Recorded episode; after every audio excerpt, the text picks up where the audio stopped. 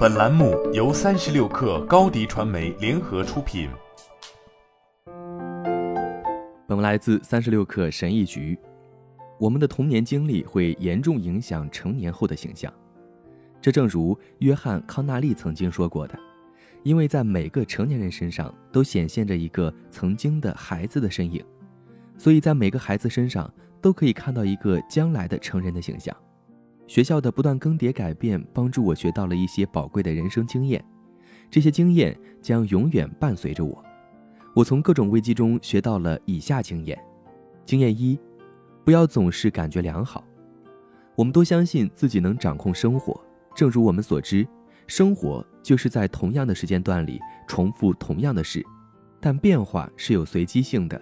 它通常是不受欢迎的客人，他永远不会先来敲我们的门。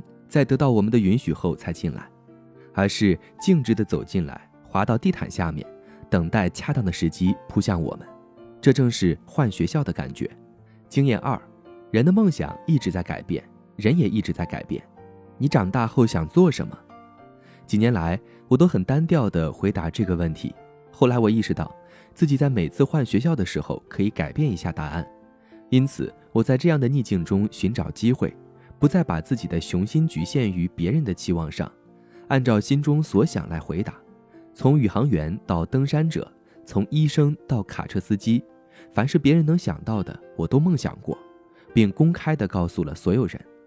可能性是无限的，我们要努力实现自己的梦想，但不要太认真。梦想是短暂的。经验三：学会适应是必要的，但承诺更重要。经过一年又一年的旅行。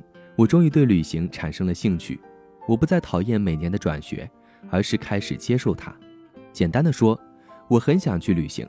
每到年末，我的心都渴望着，连我的脚都渴望着走向另一个新的城市。正是这种状态，标志着我对新的目的地上瘾了。我们要警惕对新目的地成瘾，逃避并不能解决任何问题。当生活变得艰难时，我们要坚持自己的立场。致力于重要的事情，尽自己所能改变自己的环境。经验四，没有什么是一成不变的，历史是会重演的。有两次，我居然又迁回到了同一个地方，进了同一个学校。然而，令我惊讶的是，尽管是同样的地方、同样的面孔，第二次相见时却认不出来了。他们就好像是万花筒里的图案。在我的旅程中。我看到了荒凉的小城变成了全面发展的高楼林立的城市，以前的朋友变成了冷漠的陌生人。虽然这听起来很可怕，但事后看来也没那么糟。经验五，人们会以我们永远无法理解的方式记住我们。在学校里，我一直害怕被人评头论足，这样的担忧一直困扰着我。在公开发言、表达自己的观点或参加任何学校活动之前。我总是三思而后行，我无法坐下来专注于重要的事情，总是绕着椅子转，为想象中的尴尬而烦恼。以前我是盲目的，但现在我明白了，我们要么忙着活在自己的脑海里，要么忙着过自己的生活，两者不能兼得。人们对我们提出的意见、看法和批评，都是针对当下的事情的，我们没必要将其认定为他人对我们的永久印象。经验六。我们可以成为任何自己想成为的人。坦诚的讲，我从来都不算是那种最优秀的学生。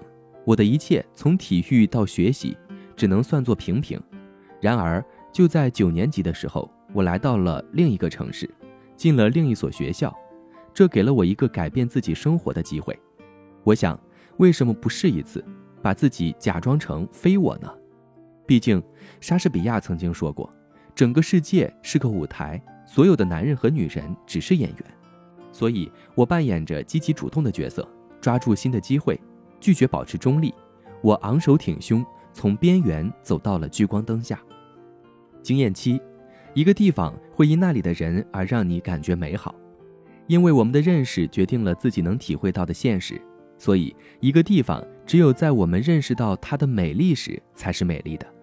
在许多城市居住过以后，我开始意识到。一个地方可能会变得美妙的原因，就是那里的人让一切变得不同了。